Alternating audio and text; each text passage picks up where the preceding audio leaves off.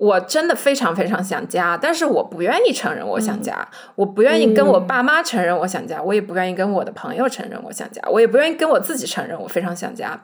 就是呃这几年美国对亚裔的种族歧视抬头，然后排华意识嗯增强。我我其实作为移民在这个国家生活，我是有非常强烈的不舒适的感觉，所以我觉得就是我是通过在食物表达我的乡愁和一种反抗吧。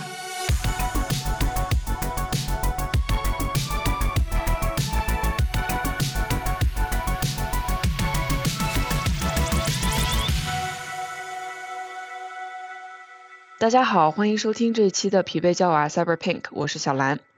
食物呢是最公共也是最私密的事情。如果你的生活比较规律，一天会需要至少做出三个关于跟吃有关的决定：是外卖还是堂食，奶茶还是咖啡，吃肉还是素食，中餐还是日料，火锅还是早茶。每一个决定都牵起无数个关于商业社会、关于劳动者、关于人口流动、关于环保、关于文化的话题。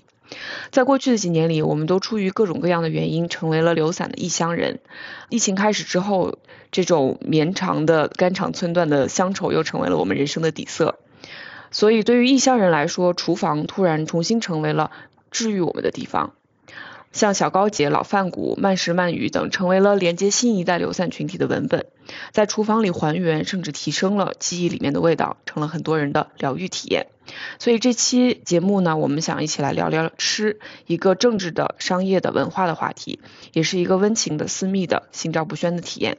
今天一起来聊这个话题的还有其他六个女的啊。为了帮助我们的听众区分大家的声音，要不我们每个人做一个非常简单的自我介绍，顺便说一样自己最拿手的菜。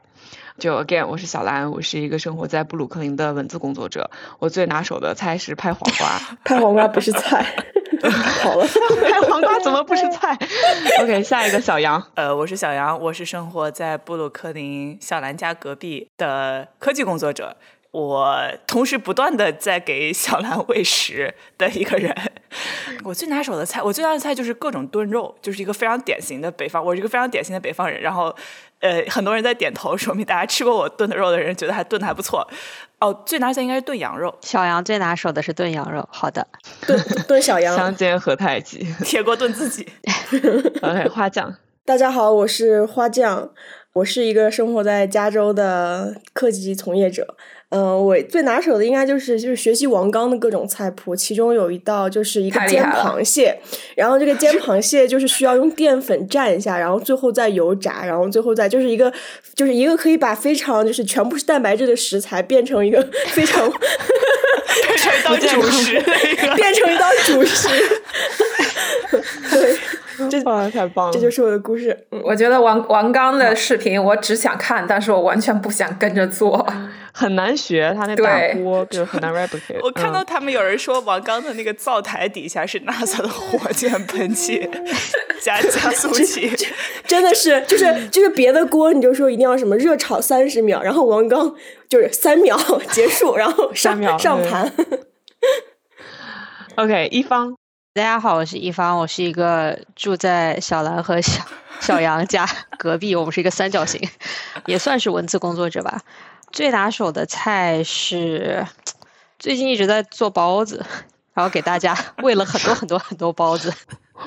就是那种一周端一锅包子，说好吃吧，然后请给予评价。对，每一锅我们都小心翼翼的给 feedback，对，然后等下一个下一个，再等下一锅，嗯，对，就一点零、二点零、三点零、四点零。OK，艾琳，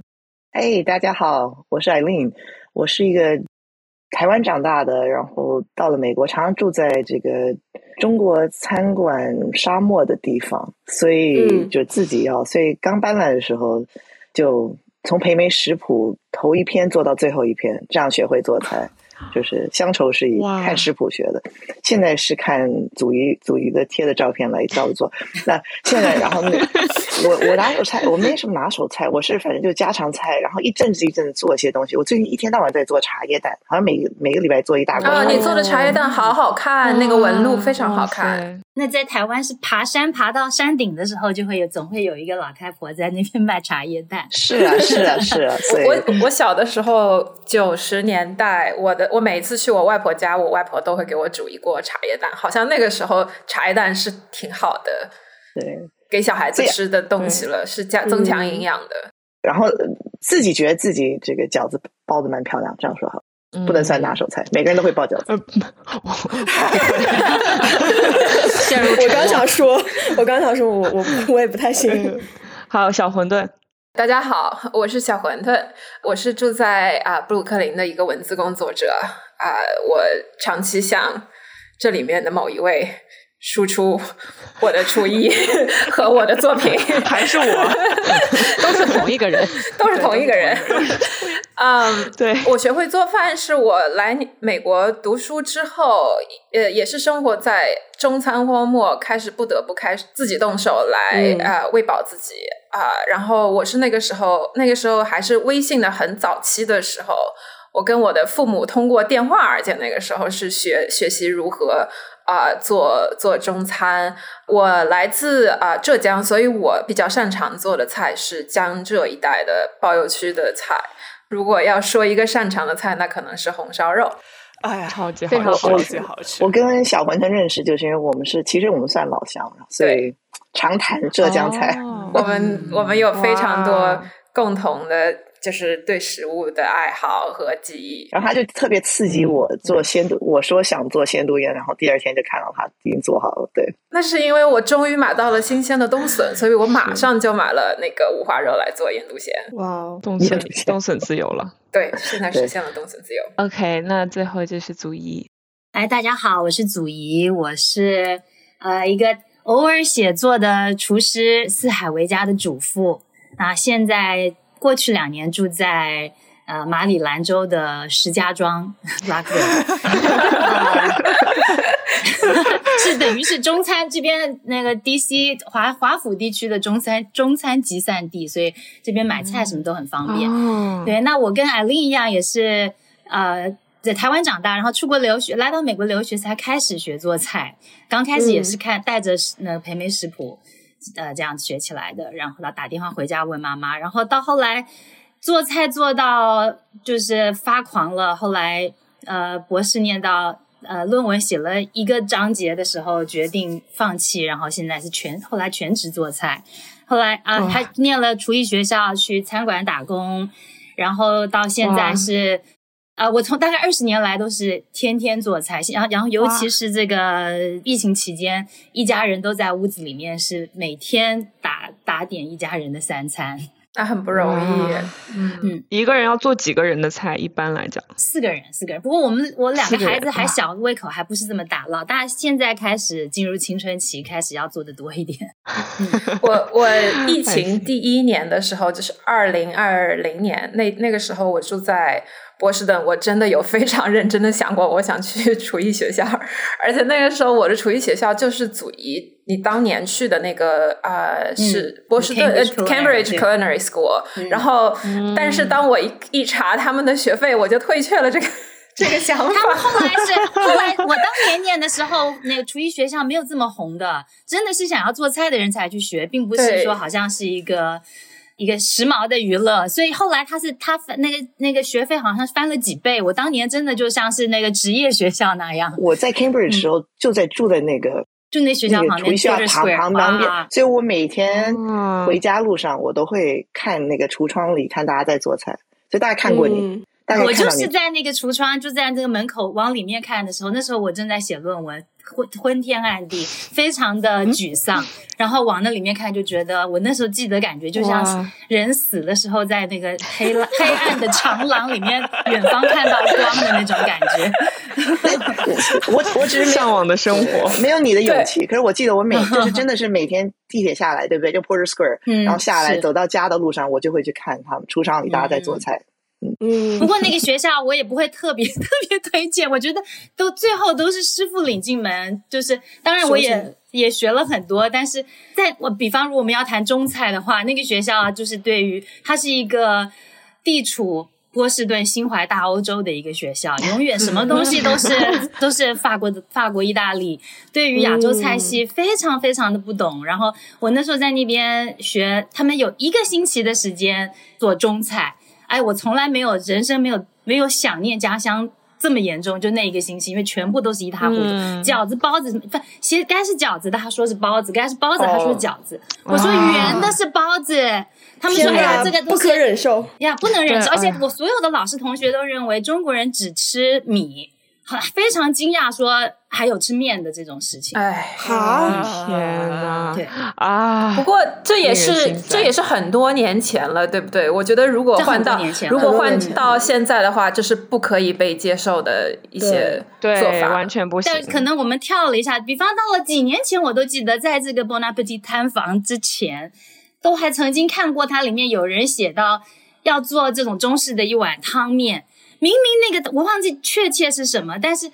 明明那个里面就是应该要用面条的，但他就把它换成越南河粉，因为好像中式的就一定要用米才对。啊啊，天呐这么神奇！哎 b o b t 塌房可以可以单纯再对单再聊一集。我们现在今是天了解是是了对，解别的，是对对对 Bon appetit。对，那我们就还是回到其实做这一期节目的初衷，就是因为虎年农历新年刚刚过去嘛，然后这段时间真的就是我，包括我周围的朋友，包括就是 在座的好几个人都跟我讲过自己想家想的很厉害，然后一想家呢，就就很想吃，也很想吃和故乡有关的食物，所以我其实就想，干脆我们就从这个话题开始聊，就是说食物和乡愁这个关系对你们个人而言是什么是什么样子的？然后大家是如何在异乡寻找家乡的味道的？我觉得食物来说，对我来说是一个 anchor，它一直把我的一个个人身份拽向某处。就是我每次吃到某种东西的时候，这个东西都会提示我我到底是谁，我从哪里来，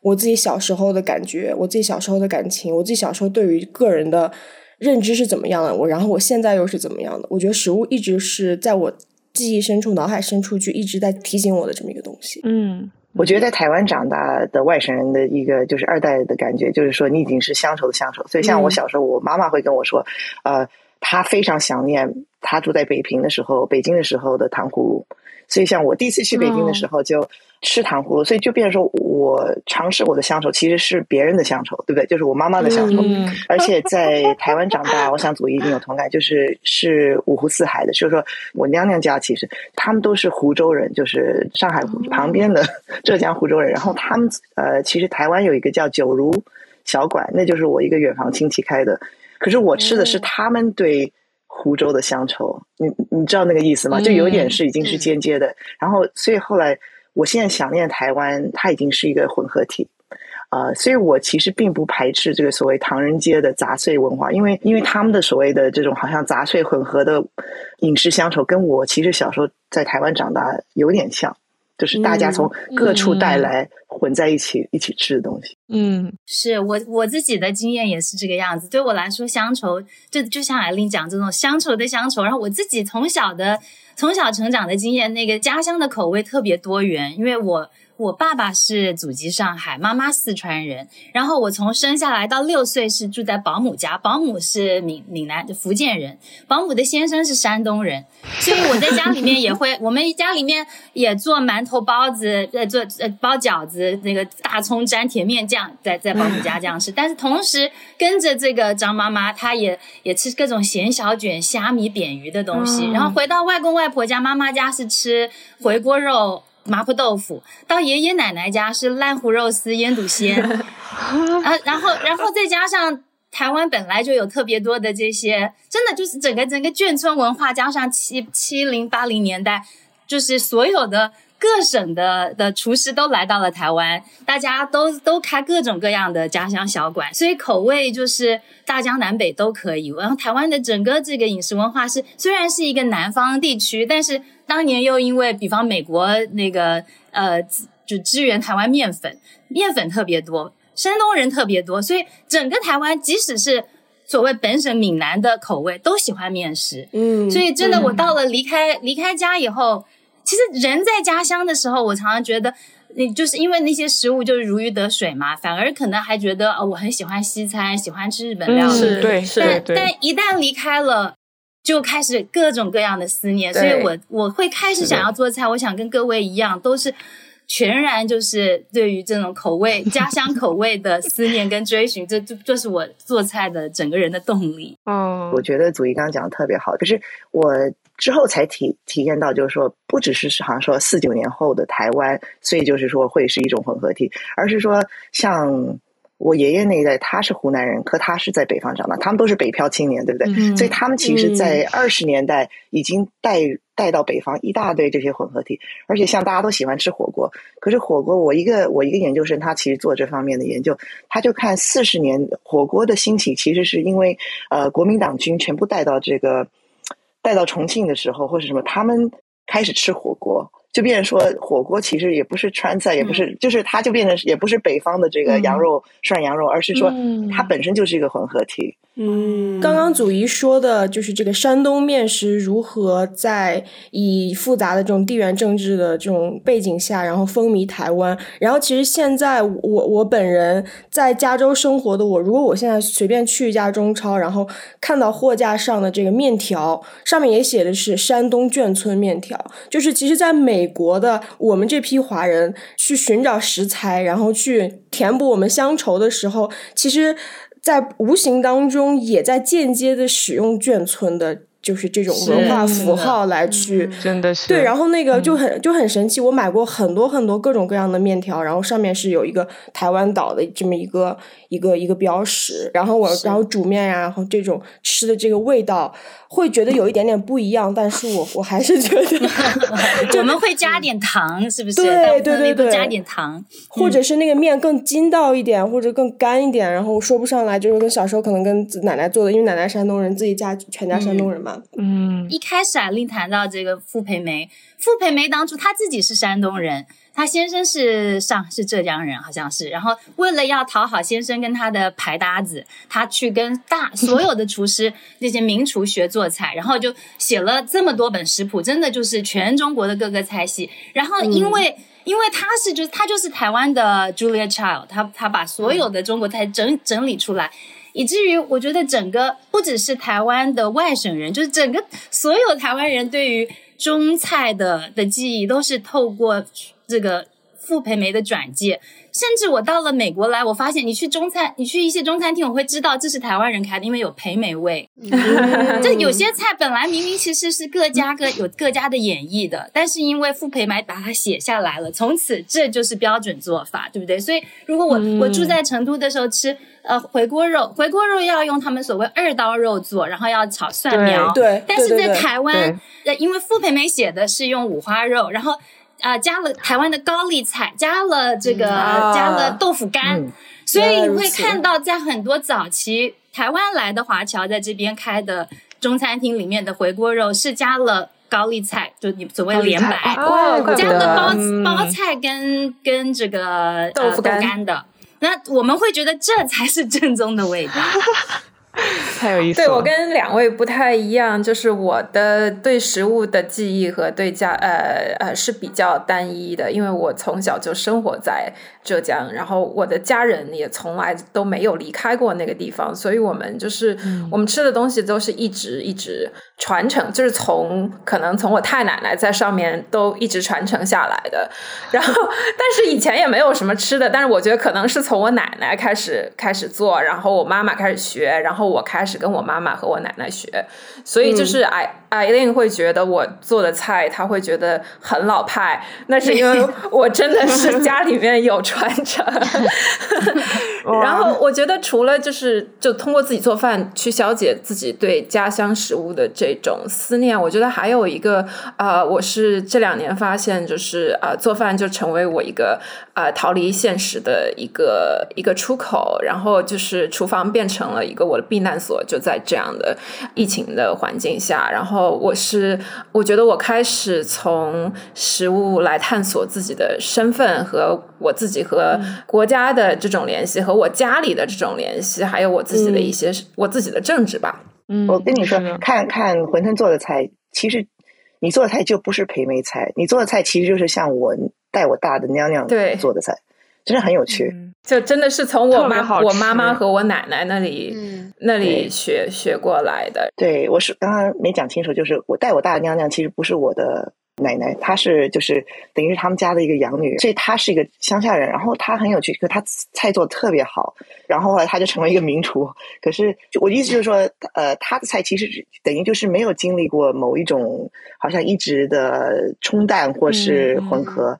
所以就比较真的是浙江菜，很纯粹。对嗯对，因为我们家没有经历过迁徙，到直到我这一代之前没有经历过大的迁徙和呃流动，所以他们的。传下来的东西都是比较纯粹，而且都是就我所以我就觉得很有意思，跟台湾跟其他人的经历很不一样。然后我要、我，而且我对食物的政治和情感在这两疫情两年之内是有变化的。就是二零二一年，我尝试了很多不同的呃菜系，就除了中餐，呃，我会做日本菜、东南亚菜，还有我尝试意大利菜。虽然还是亚洲菜主导啊、但总体来说是比较多元。我那个时候是觉得，嗯。既然我回不去家，那我要放弃对于就正宗的家乡的食物的味道的追求，因为就是我离开家也很多年了，就是家对我来说是一个非常抽象和遥远的概念，而且它它不断的在、呃变化，呃，我自我觉得我自己都已经不是那么纯正的中国人或者华人移民啊、所谓的就是移民，然后我就开始脑洞大开，就做了很多我以前以前的我看不上的一些融合菜，就其实我觉得也挺好吃的。就是我我非常骄傲，我发明了一个葱油味的 Dutch Baby，啊、就不 不是不是甜口的，是咸口的，就很像我小的时候吃，就是在街头买的那种。葱油鸡蛋饼，可是到了二零二一年，就是我觉得去年一整年，我几乎只做中餐，偶尔做一些日本菜。然后我我花了非常非常多的心思去寻找我可以入我家乡菜的一些食材，比如说冬笋和呃茭白。然后过年的这段时间，我每次做菜之前，我都会跟我爸妈就是问他们，就是具体这道菜里面需要什么样的食材，怎么做啊？我就复刻了我啊。家家里面记忆里面的年菜就是有盐水鸡，啊，还有一种辣酱，还有一个笋干烧肉，甚至辣酱是我太奶奶留下来的做法，就是她用的是油豆腐泡。然后我家里其实用的是豆腐干，然后我用的是我太奶奶的那个那个版本，用的是啊、加的是油豆腐泡。然后我其实意识到这种变化，是因为我真的非常非常想家，但是我不愿意承认我想家，我不愿意跟我爸妈承认我想家，我也不愿意跟我的朋友承认我想家，我也不愿意跟我自己承认我非常想家。就是呃这几年美国对亚裔的种族歧视抬头，然后排华意识嗯增强。我我其实作为移民在这个国家生活，我是有非常强烈的不舒适的感觉。然后我我就发现，除了做菜，我我有意识地在回避所谓的白人菜，我消费文化我也有意识的回避主流白人的流行文化、影视作品、创作文本，所以我看了很多很多的日本。和韩国电影，还有他们的书，所以我觉得就是我是通过在食物表达我的乡愁和一种反抗吧。嗯，是的，哎呀，我现在觉得特别特别幸运，我能经常吃到馄饨做的菜，这这个是多么难得的一件事情。大家都可以。馄饨的社交媒体基本上就是不是在找笋，就是在找笋的路上。要么就是说我买了个笋，扒开以后发现它是个坏笋。对，然后就是那种感觉像那种，就布鲁克林今天买到笋了嘛，就是对，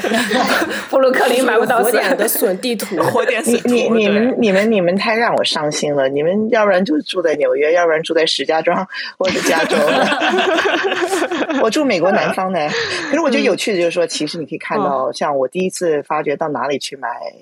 呃文旦，就是买呃 pomelo 什么，其实就是去墨西哥超市。那种就是说，哦所以其实有些共通点，对不对？有些是有些别的像拉丁，其实拉丁美洲卖的一些水果，其实就是，台湾的水果。水果，所以至少可以可以这样子这个弥补乡愁。我想起那个新鲜蚕豆啊，我在美国这么多年，十年可能没有找到过，但是我也是在那个 Hispanic grocery store 发现了新鲜的蚕豆，就那个叫 fava beans 的 beans 对吧？对对，对，我就很很激动，对。你们说的这些东西，对于我一个北方人来讲，就是都是闻所未闻、见所未见对。就我记得我刚来美国。进到那个中超，就是那种小就是福建人开的超市，里面大概可能有一小半东西我都没见过，也不认识，我也是我也然后也不知道该怎么买怎么做。对，我就发现美国的亚超真的是应有尽有，跟我因为我在很多国家待过，很多城市待过。过去二十年间，我待了我台北、香港、上海、雅加达、成都，在这些各住了三年。嗯，在每一个地方，就不管是这些大都会城市，你通常要买比大的超市里面，可能可以买到很好的意大利的 balsamic vinegar，看到西班牙的 iberico ham 这些。但是你你要在上海的一个超的菜场里面，要能够买到四川的。很多东西是买不到的。然后我在 成都的时候，我说如果我要想要买江浙人吃的糟卤是没有的，我反而还要上淘宝去买。对对对。但你你去随便一个大中华九九什么的，这些全都买得到，是全所有的调料都买得到。那个酱油是摆一排的，我要买台湾的各种各样的黑豆酱油，要日本的酱油，我要买。上海的六月鲜，四川的这个德阳的酱油，什么呃醋，你要山西的醋，这个什么全都有，所以变得我什么都，我这是人生第一次，我觉得因为我很久很久没有住美国了，这么二十多二十年来第一次在一个地方，我觉得我可以我可以复刻我所有想念的各种家乡的味道。哇，嗯，对我也是在这里的中国超市里面买到了千叶豆腐这种神奇的，是啊，让我立刻 立刻上瘾的豆腐，而且那个包装是台湾的，所以我以为这是这是台湾才有的东西，以前从来没有吃过。可是你知道我我们家我们家也特爱吃那个，就是你那天泼的那个千叶豆腐。可是我也是看他写台湾，可我觉得这是一个 invention of tradition，这是一个新兴食品，你知道吗？我以前在台湾也没看到这种东西，嗯就是啊可现在这个新包装等于重新 branding 就变成这一个台湾的千叶豆腐。台湾点发千叶豆腐。对，好吃，可是是新的，不是旧的东西。OK，好，你们刚刚说那个墨西哥菜，然后我每次就是，如果我有任何一个朋友在吃墨西哥菜的时候说这个菜吃起来很像中餐的什么什么什么，我每次的自动的回答就是，你知道西北有一句说法叫做“怂狗跑得快，穷人做饭香”，但是因为我一般说，你看就是。穷人的地方，它可能食材不是那么的新鲜，它就会加很多的各种的 flavor。就比如说，你看四川，它能吃的不是那么多，然后它又热，它是食物会坏，就很辣，就有这么一套。然后你看广东，它就能保持这个食物本身的这个味道。但我其实心里面并不是非常相信这个的，因为我的成长是赶上了匮乏年代的尾巴吧。所以我家里面的老人其实是按照那个年代的习惯在喂养我，所以导致我整个童年和青少年吃的东西真的不是很好吃，而且我对自己家乡食物的记忆是传媒构建出来的，就是山西应该有什么样的美食啊、面食啊，但是如果我自己去想的话，我其实想不到很多童年的美食。嗯，我也是。就疫情，举个例子，我疫情刚开始的时候，大家不是在囤货嘛？我不知道你们怎么囤的货哈、但是我当时，我当因为我当时住在那种 luxury condo，就是精品公寓。我们家有个小阳台，然后我就看着那个小阳台，就可以看到美丽的那个曼哈顿的夜景那种。然后我想说，这上面能放多少个萝卜和白菜？然后而不是腊肉吗？对，没有。我想第一个反应是我第一个反应，基因里面的反应是萝卜和白菜。我室友严厉的拒绝了我说，改革开放四十年了，你不要，你不要做这样的事情。但真的，小时候每个冬天都要囤货，就是囤极其大量的萝卜和极其大量且对就是。巨型的白菜，就是我到现在对于就是萝卜和白菜都有，就是看到就头疼的那种感觉。而且我冬天骑扛着自行车上楼，就是你需要从那个楼道里面的白菜军团中间穿梭过去，而且你经绕开常对你经嗯常一不小心碰翻了人家的白菜，那个白菜倒下来像树倒在你面前一样，你知道吧？你需要倒在煤上，对，就是树一个白菜咔倒在蜂窝煤上，然后我扛就感觉像一棵树在森林里倒下那种巨响。所以虽然我没有挨过饿吧，但是很多匮乏年代的习惯其实是留在了我的基因记里面。比如说我不爱吃白菜，嗯，然后不爱吃鱼，我不爱吃鱼，嗯对，然后因为我没有吃过好吃的鱼，从小到大。然后我不特别不爱吃任何玉米面做的东西，对，嗯，包括比如说我去美国南方吃那个 cornbread，、嗯，我就很抗拒，我就很抗拒，对我知道它里面百分之改革开放都九十都是40年了黄油。改革开放四十年了，我不想再吃玉米面的东西了。嗯所以对我来说，美食这个概念在我眼里是和外面的世界联系在一起的。因为小时候好吃的馆子肯定是外面的厨子。好的事情一定是发生在外面的，厉害的人一定会去外面的。所以我初中的时候，我们老师看着这个，不只是初中的时候，我从小到大所有的老师都会说，你要有出息就不要留在这里。我希望你们全班没有一个人会留在这个城市。所以你十八岁之前你做的所有的努力，你所有的父母对你所有的培养都是为了离开，而且背井离乡这件事情本身就是一件被庆祝的事情。比如说，就谁高考考得非常好，就去粤菜馆子办一个席，对对。然后包括我自己，每次比如说托考的托福啊，或者是考的就是考的什么什么一个成绩非常好，我爸妈会带我去吃烧鸭，就是烧鹅，因为这是一个好东西。想到了到纽约之后，发现什么七刀一箱的那个烧鸭，对。所以乡愁在这样的环境里面，其实是一个不被提起的，或者是非常抽象的概念。因更多的好像是语文古诗文解读的一个最常见的标准答案。你不知道杜甫在想什么，杜甫应该是乡愁，而且是几乎是你自我实现道路上的一个一个 nuisance，就是一个不方便。而且再加上可能北方家庭其实是不会不会表达任何除了愤怒以外的情绪的，就除尤其是像眷恋或者思念这种你没有办法疏解的情绪。没有任何的语言可以去表达出来，所以当我去探索童年食物和乡愁这个概念的时候，我今天跟那个跟其他几个人说，我说我就要去沐浴焚香打坐两个小时，看看能不能找到这个情绪。然后找到之后，其实我感到的是一种空白，而且是一个很沉重存在的一个空白。它虽然缺乏描述它的语言，但又是和我成长起来的时代息息相关。我能想到的是，做饭这个行为作为一种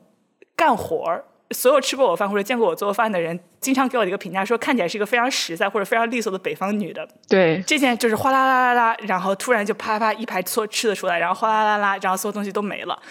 我就是这个劳作本身，反而对我来说成为了和家人或者家里的女性的一种连接。其实我很愿很开心被别人评价说，哦，你像像很实在的北方女的，或者是一个很利索的北方女的。我我会发现我跟我。我妈妈、我姥姥发出，或者甚至我奶奶发出一样的指令，或者是 以同样的方式做家务，而且有的时候不是说我包饺子的那个花儿和我妈一样，而这种有仪式性的这种传承，而更多的是我洗抹布的手势 和我妈一样，或者是我妈在家里面就就像每天就像一个飞舞的小抹布一样。然后我前几天去我舅舅家，然后我舅舅说说你怎么跟你说你坐在那厨站在厨房里面。做饭像就拿这个小抹布到处擦的样子，跟你妈一模一样。就这样的小的传承，给我带来了很多的绵密的满足感。对，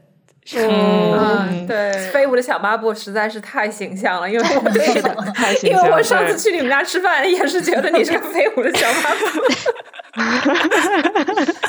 而且就是小杨做饭真的就是快，他就是属于那种做行军饭的感觉。是的，就他他耳机一戴，然后半个小时之后啪一排肉，谁都不爱。对，就是跟他说什么都听不见，然后就啪一排肉已经做好了，特别神奇。对你，你刚刚小杨说他洗抹布的手势频率和和他妈妈一样，然后我就想起来，我每次就是我一直在美国，我拒绝使用那个打蛋器那个东西打鸡蛋，我一直使用筷子打鸡蛋。对，就是我觉得这是我尊严的尊严的底线。然后我每次打鸡蛋的时候，那个鸡蛋就是敲着碗沿的那个噔噔噔噔那个声音，一下就让我想起来我妈打鸡蛋的时候那个声音，就是那个声音，我是完全复制我妈。对，而且你知道这是挨过训的记忆，就是我我的 partner 他不是一个从小在那个中国长大的一个孩子，然后所以他打鸡蛋的时候，他那个筷子是垂直于碗的，他是这样搅的。然后我每次看到我就很想骂他，然后我就就发现我想骂他的这段话就跟我妈骂我这段话是一模一样的，就是你怎么不能怎么会能竖着打呢？就，真的这这种这种奇怪的传承的确是非常奇妙。就我我意识到我和小杨一样，然后。就是馄饨也知道，就是每次我在他家蹭饭的时候，我就痛痛陈革命家史，就是说的很可怜，然后馄饨就很可怜，我就给我做饭。而且我还会说别噎着，有的是，没人跟你抢。他每次都跟我说你吃慢点。就就我和小杨一样，我也是属于典型的北方家庭，而且就我长大的时候也是，就是吃着爷爷奶奶辈儿的人做饭长大的，然后他们做饭就有非常。典型的那种，当时就是北方农民，而且是经历过饥荒的北方农民，他他的一些饮食习惯和就是对于营养的呀这些这些概念。所以说我从小到大觉得世界上最有营养的东西就是那个疙瘩面汤，它就是面加水。再加一点盐，然后就把那上面那个撇出来的东西喂给孩子，就觉得这是就是你知道所有的集天地之精华的一个东西。精面是精面，对，精面对，而且我就是觉得土豆丝是蔬菜，米饭是主食，然后这两个东西一配就是一顿完美的晚餐。而且我爷爷奶奶他们炒完菜以后，这个盘子底下应该是有很厚的一汪这种油的，然后你最后的几片肉要从油里面捞出来吃，然后他炒出来的那个肉因为加了很多的老抽，所以它一定是深咖啡色的。就这些东西我从来以前都没有去。疑问过，然后长大了以后，我才发现这些在我看来是常识和真理的东西，和现在的营养学就其实非常格格不入。然后我就才意识到，其实他们的吃饭习惯是很不健康的，而且和后来他们身体上出现的很多问题都有非常直接的关系。嗯，所以说，就是虽然我非常珍惜这种包含了历史记忆编码的这种味道，但是我也不能就真的去每天去去。追求和重重现它，不然的话，我真的会吃的非常非常的不健康。所以说，就是很幸运的是，我觉得其实到了美国以后，这个乡愁和食物的概念变得宽泛了，就离我家四千多公里之外的广东菜也可以引起我的乡愁。因为就就真的就小杨，你刚刚提到说好东西就是粤菜，就是下馆子，这个我特别有感触，我就意识到。我爷爷奶奶去世之前，我在广州见过他们最后一面，然后他们就带我去吃小区边上的一个粤菜馆子，就他们心目中觉得这是最好能能给我吃的最好的东西了。然后，但其实我们三个都不太爱吃，我们就在那儿对着一桌点心就推来让去，就哎呀你多吃点，哎呀这个排骨好你多吃点，就是都很想把最好的给对方，你知道吗？但是其实我那时候我奶奶她胃口已经不太好了，我知道如果说回到家就是切点韭菜凉拌韭菜就着馒头是她吃的最香的东西，嗯，所以现在。每次我去吃粤菜，我就能感受到那种他们想要让我吃到最好的，然后我想让他们吃到最好的这样的一种心情。而且就是现在就到，反正就现在到了国外，凡是中国菜都能引起我的乡愁。就其实我觉得这样也挺好的。然后包括我本来是很讨厌吃上海菜的一个人，因为上海这个地方对我。的一种不接受和他的食物其实是有直接关联的，但是因为天天吃馄饨做的菜，所以我现在对整个 浙江菜系又产生了奇妙的情感连接。嗯，对的。所以就其实就我觉得挺好。作为一个广东人，没有，其实是这样的，我其实是半个北方人，半个广东人，因为我是在河南出生，然后呢，一岁之后就搬去了湖南住了五年，嗯，然后呢，在此期间。完全没有学会吃辣，我是我们家唯一一个不会吃辣的人。然后之后又来了美国，然后之后又回去了广州。所以就是对于我来说，我其实是后来来了美国之后才意识到，就是才开始去承认自己是半个北方人。我很喜欢喝小米粥，比如说啊，我老家的各种羊肉汤、羊肉泡馍，然后呢。我们在家里做的那种大肉包子，就是我喜欢吃北方的大肉包子多过广东的叉烧包。这句话说出来给高中同学听是会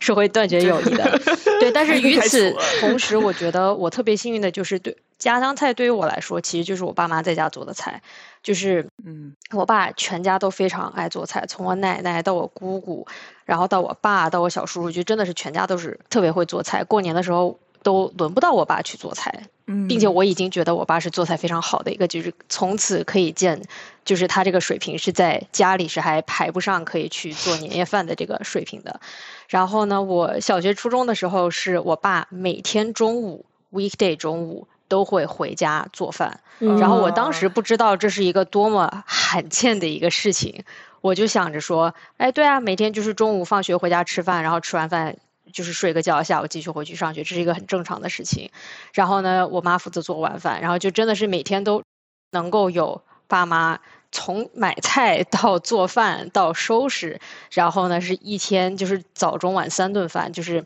只有我出来留学之后，然后开始自己做饭之后，才意识到这是一个多么巨大的工程量。嗯，然后是搬去广州之后，就是我妈开始学煲汤，这是一个非常独特的广州的一个。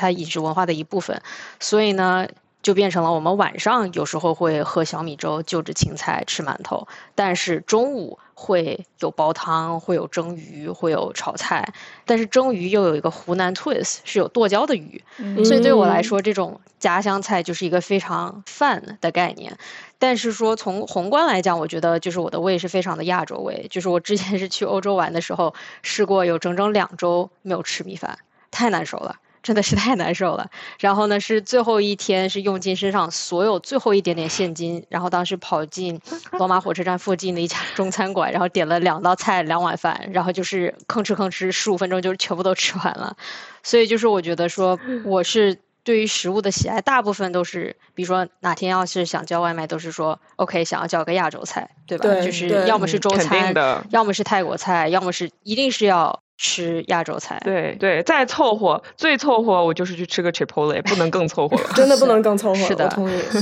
是我我我对于这种那个连续几天吃不到亚洲口味的那种感觉，真的特别。我你光是讲到，我现在都开始觉得好像全身不太舒服。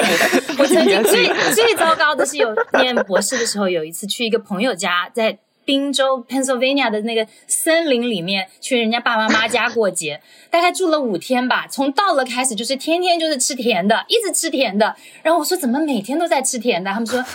这就是 Christmas 是不是特别好？这样子，每个 每一餐都是，然后然后这个圣诞圣诞夜又是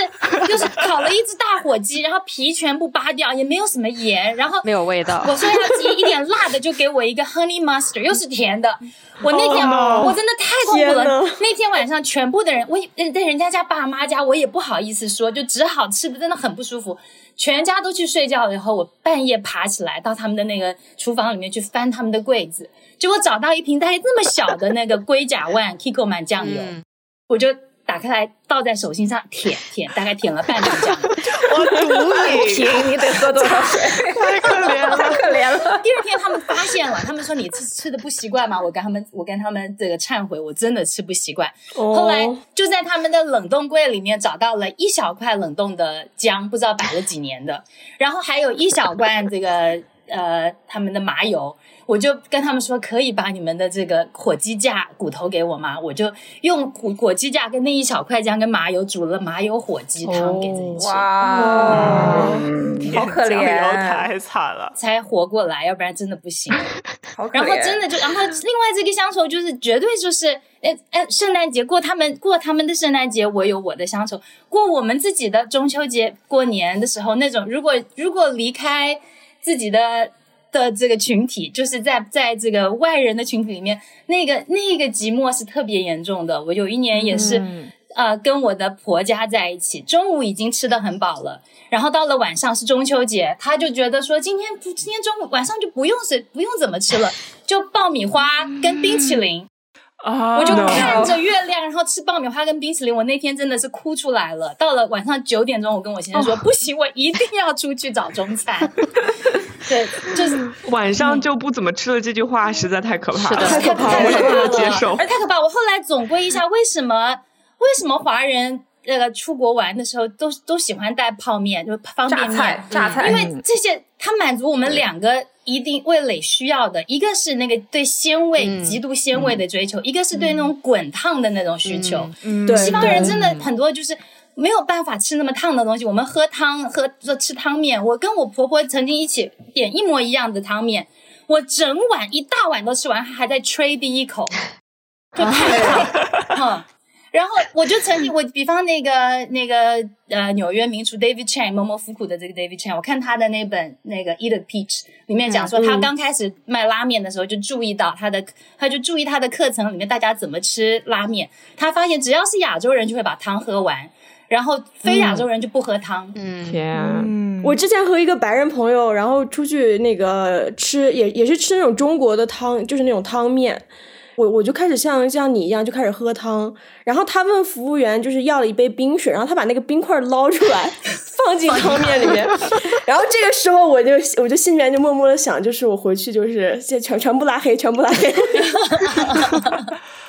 就刚才祖仪说到这个过年过节一定要过自己的中秋节、呃春节、元宵节，我我也我我也突然发现，就是我以前不是一个爱过节的人，我在国内，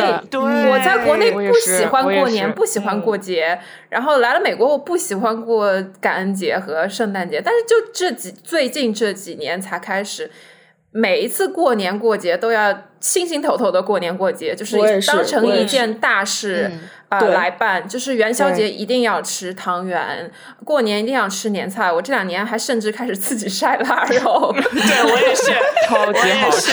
我，我吃过你们两个的对腊肉。对，然后然后中秋节要吃月饼，然后呃端午节还自己做粽子，以前从来不会想到要做这么麻烦的嗯是的，东西。我觉得这也可能是就是。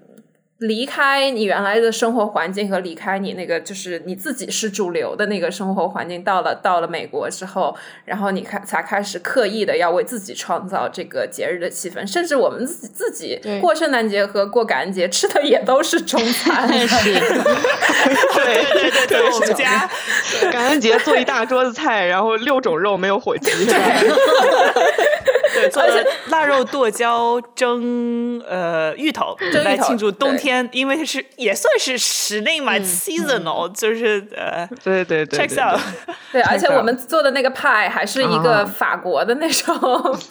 梨派，而不是美国传统的各种水果派，所以就是对，但是不管就觉得好吃是最重要的。是，之前是元宵节的时候家里没有汤圆，因为之前带去朋友家，然后呢就是忘在朋友家了，然后就非常难过。然后呢，如果是直接买速冻汤圆，有可能过两天才送得到。然后我想了一个办法，我叫了鲜芋仙的外卖，啊，因为鲜芋仙外卖里面是会可以选汤圆的嘛，所以就是当时也是执念说，好了，我至少我今天有吃汤圆。哇塞，对的，身边没有气氛的话，完全要靠自己建造那个气氛嘛。所以我的两个孩子，我希望能够让他们对于这些中式的节日有一个传承。那那怎么办呢？就全部要靠我一个人敲锣打鼓。所以就算就只有我们一家四个人，我也是要做一桌的饭菜，然后。这个窗户上面要贴了这个春呀、福呀什么的，这全部就是要靠自己一个人把它，把它这个打打造的热闹一点。对不起，我脑子里面立刻想到，就是我小时候，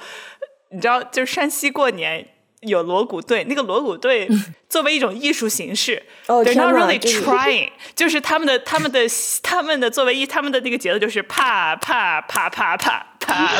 然后而且有的时候会有一个人有非常强的艺术追求，他可能一边打鼓，然后一边就会做点别的，比如说拿一个号挂在自己嘴上。我脑袋里面突然发现祖 就出现了祖仪的这个画面，就是嘴上一边打鼓一边吹号，看着一个那个一个一个一个唢呐，然后手里在打鼓。然后旁边还转着一个小手绢的那种小抹布，哇，我就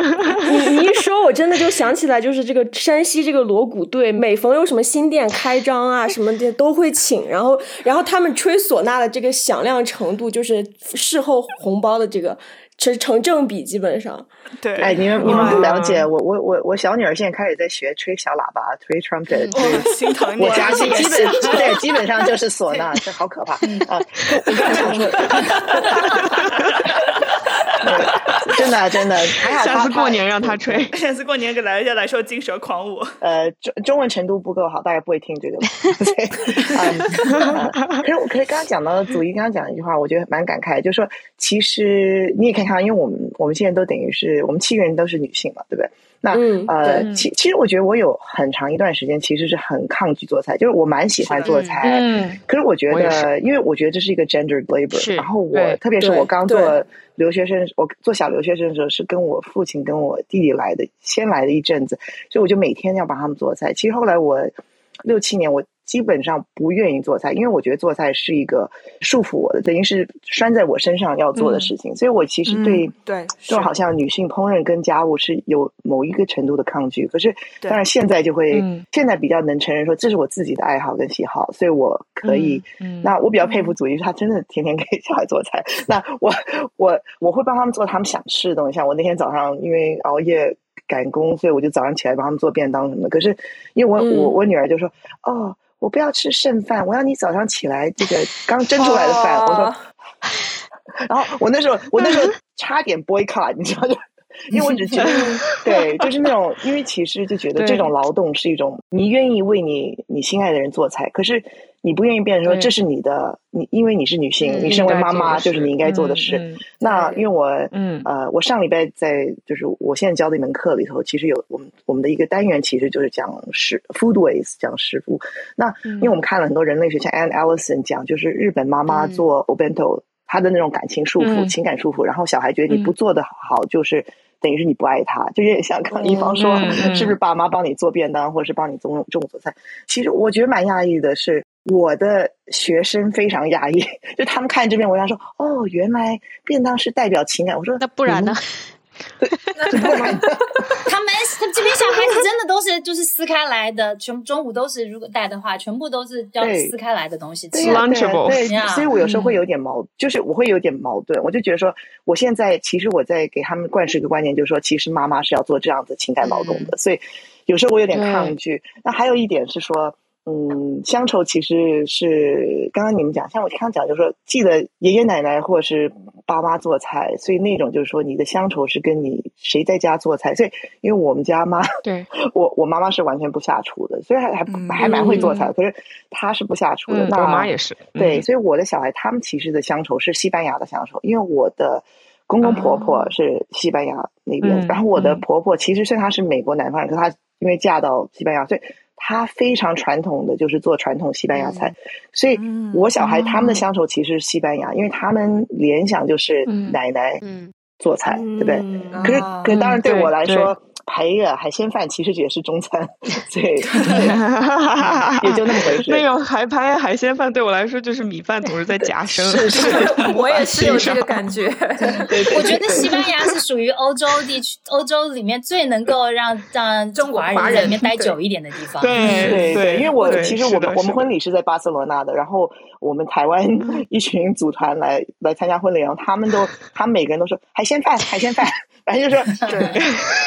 能接受，然后然后青菜也都是煮的，你知道西班牙不太吃生菜的，就是说他们的他们都是腌过的，对。所以我觉得基本上华人都可以接受。而且大蒜也用的多。大蒜用的多，对对，还有西红柿，还有啊腌腌都很好，猪猪肉都是腌的，猪肉，西班牙菜就是整个靠南边一点，地中海系的都会比较比较没那么多那个黄油跟 cream 对。对对其实我都不，我我都都喜欢，我觉得偶尔是可以，但是什么东西就是都都是一堆 cream 的话，真的会看到我就已经觉得肚子痛了。可是我觉得有的人像我在意大利留过学嘛，然后我那时候住在 Perugia 的时候，我去那个我去菜市场，然后我自己的无知，我就我说为什么闻来闻去都是九层塔的味道，你知道吧？就 九层塔就就是台湾，就是完全是台湾的味道。然后后来我才哦是对对对 basil，对，艾琳 说的这个让我意识到，当我想做饭的时候，我是觉得说，OK，这是这是乡愁，这是因为我想家了，我要做我爸妈会给我做的饭。然后当我不想做饭的时候，我就说，哎，为什么女性总是要做饭呢？然后就我觉得这个是不是可能跟家里面父母是怎么做有关系？因为我从来都不觉得做饭是一个女性应该做的事情，我觉得这是我喜欢做的事情。那是因为我爸是一个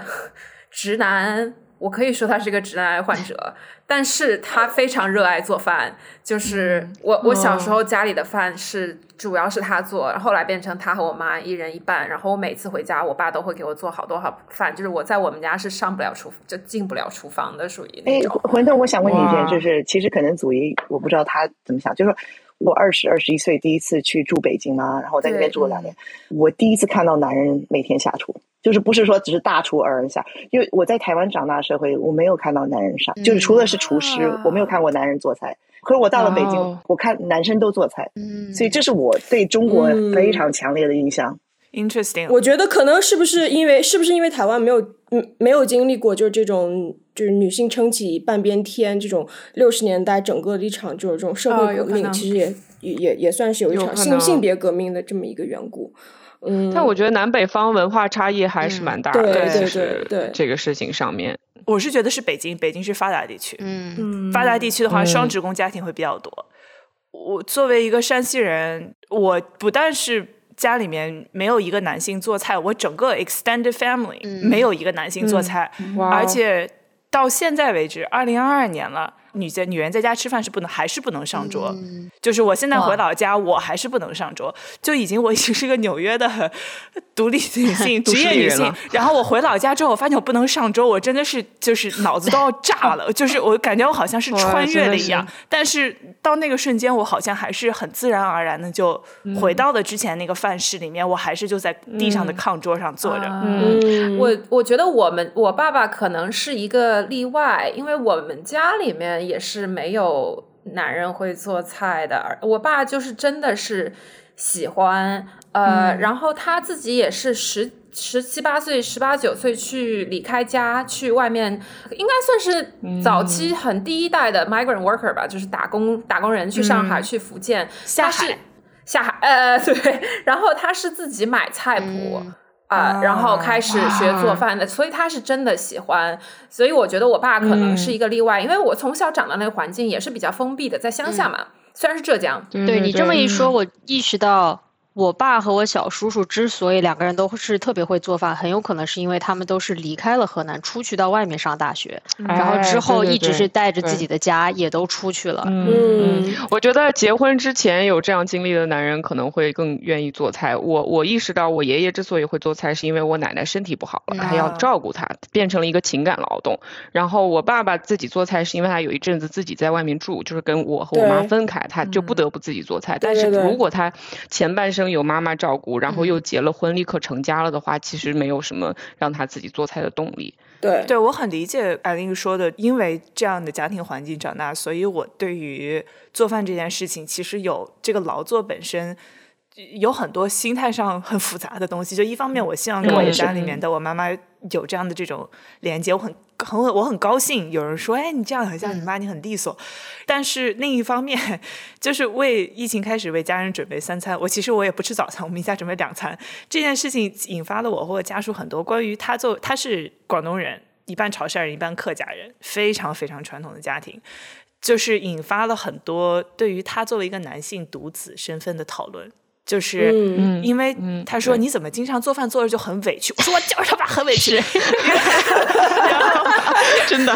一边委屈一边摆上八个菜，八个菜。因为我说为什么对于他而言，我后来我我后来就实在不行，我说我们。讨论一下这个事情，为什么对于他而言，一个女性在他身后像一个废物的小抹布一样，就是打扫卫生或者操持家务是一个让他觉得理所应当的事情。他好像永远是一个高三的男生，永远是对他来说，他的工作，他现在手头的事情是更重要的。后面这个有一个女的在在在在在飞这件事情，对他来说是一个很理所当然的事情，因为他不是一个不勤快的人，在在 set 怎么中在片场，如果有人闲着，然后他闲着，有人忙忙碌碌，他一定会过去打把手。那为什么在家他就躺着打王者荣耀呢？就是这个呃神经脉络是是是怎么怎么打起来的？你为什么有这样的习惯？对对对对。所以其实我觉得我们其实下一步本来要聊的是这个，就吃出去吃饭，就食物作为消费品、消费体验和在家里做饭的这个区别。其实我觉得对于我们来讲，在家里做饭，可能对大部分人来说，就是女性身份和在家里做饭这件事情是紧密连接的。嗯。然后我我其实有。想了这个话题以后，我就我就开始思考这个问题。我意识到，出去吃饭对我来说是一个无关紧要的事情。我从来不会因为要找一个特别好吃的馆子而就是跋山涉水，或者是如果我吃到不好吃的东西，我也不会特别激动。因为我认为世界上最好吃的东西永远是在家里的厨房。就是食物对我而言，本身它首先是一个情感劳动的成果，其次才是一个能够。就是其次才是一个刚需，就是所以再难吃的饭，如果是朋友或者家人给我做的，我都觉得特别特别特别难得。然后就因为这个情感加成，所以就。觉得特别好吃，就是这种幸福的感觉，我觉得是在高请客就最喜欢请这种人，吃饭特别香。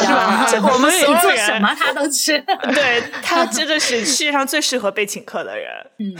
对，永远都好吃，都香，好吃，而且真的好吃，夸的还是五花八门的夸。而且我特别感动，是真的。小小兰过来吧，过来吧，我家我家儿女是都都不太领情的，所以你你过来吧，我其实很好奇，就是艾琳和祖仪都有就是。biracial 的小孩，对吧？就是你们怎样去做菜符合他们的口味？是不是要做一些很多的这种 compromise 菜？对我来说，我的孩子他们一开，我觉得大部分的孩子比较小的时候都觉得吃饭是是一件很浪费时间的事，就是剥夺了他玩乐的时间，所以吃饭他纯粹就是就是履行义务。所以以以前我不管怎么样变花样，他们完全不领情。但现在 现在开始，我觉得尤其我们，因为我们之前待在成都，然后呃疫情期间呃回到美国，我觉得这一个转折让他们跟跟我自己当年离家有有一点类似。他们之前在在四川的时候，他们都跟人家说他们不吃辣，因为那边什么都是辣的，所以他们干脆安就是安全一点，直接说他不吃辣，才不会吃到太太辣。结果一离开四川到了美国，就发现这边随便那种什么。spicy Italian sausage，吃了就一点都不辣，所以他们现在说他们能吃辣，爱吃辣，就是变成他的这个吃辣变成他的一个身份认同，以至于我现在做多辣的麻婆豆腐，他们都愿意吃。甚至之前我跟他们，他们班上有一个我小儿子班上有一个同学是台湾人，然后。听对方的妈妈说他是不吃中菜的，我跟我的孩子讲说你那个同学他不吃中菜，他说啊他吃什么啊？他怎么活啊？还有什么能吃的吗？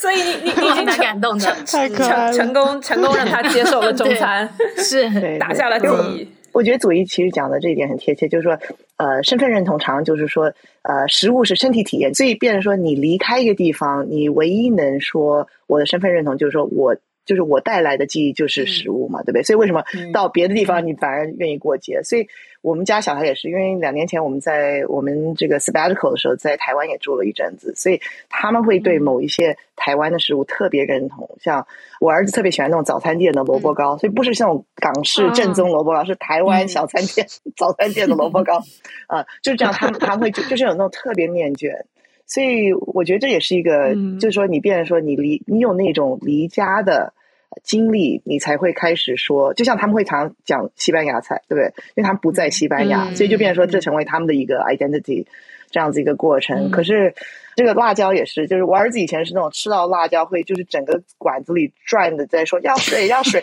可现在就是说，好像没有辣椒他不吃的，对对，所以这种就是一种对啊，这让我想到，我认识很多嗯。就是、呃，在美国上学，然后之后回国工作的朋友们，然后他们来美国想吃，嗯。就如果来美国玩，你知道他们想吃的，就是第一个想去的餐厅是哪里吗？Chipotle，Chipotle，对，因为就是亚洲很嗯难会有比较好吃的这种墨西哥菜。你知道上海开了，本来说要开 Panda Express，就是因为啊、呃那边的牙医会怀念嗯美国的、美国的美式中餐美国的美式中餐。常常都是这样。嗯像在在印度也有印度人的中餐，啊，你人离开了印度，你可以早吃到道地的印度菜，但吃不到道地的 印度式中菜，嗯，对对？是 是是，他们什么 Mandarin chicken，那是那是中菜里面没有的。哦我吃过那个对我吃过，对嗯，跟跟 Mandarin 没有关系没有关系，没有关系，对呀。就有的时候你会觉得说，其实追求正宗什么什么什么这个事情，因为本来食物就是流动的，